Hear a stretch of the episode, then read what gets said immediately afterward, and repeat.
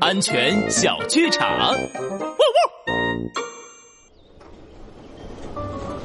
爸爸，我好想亲手摸一摸缆车外面的树啊！你让我伸手出去摘一下。呃，千万不要啊，傻儿子！哎，你低头看看。下面好高，好可怕！是了。坐缆车的时候啊，我们一定不能把头和身体伸出窗外，嗯，否则一旦跌落，就会像坠崖一样摔成重伤的。哦哦，不是不是，想想都可怕极了，爸爸。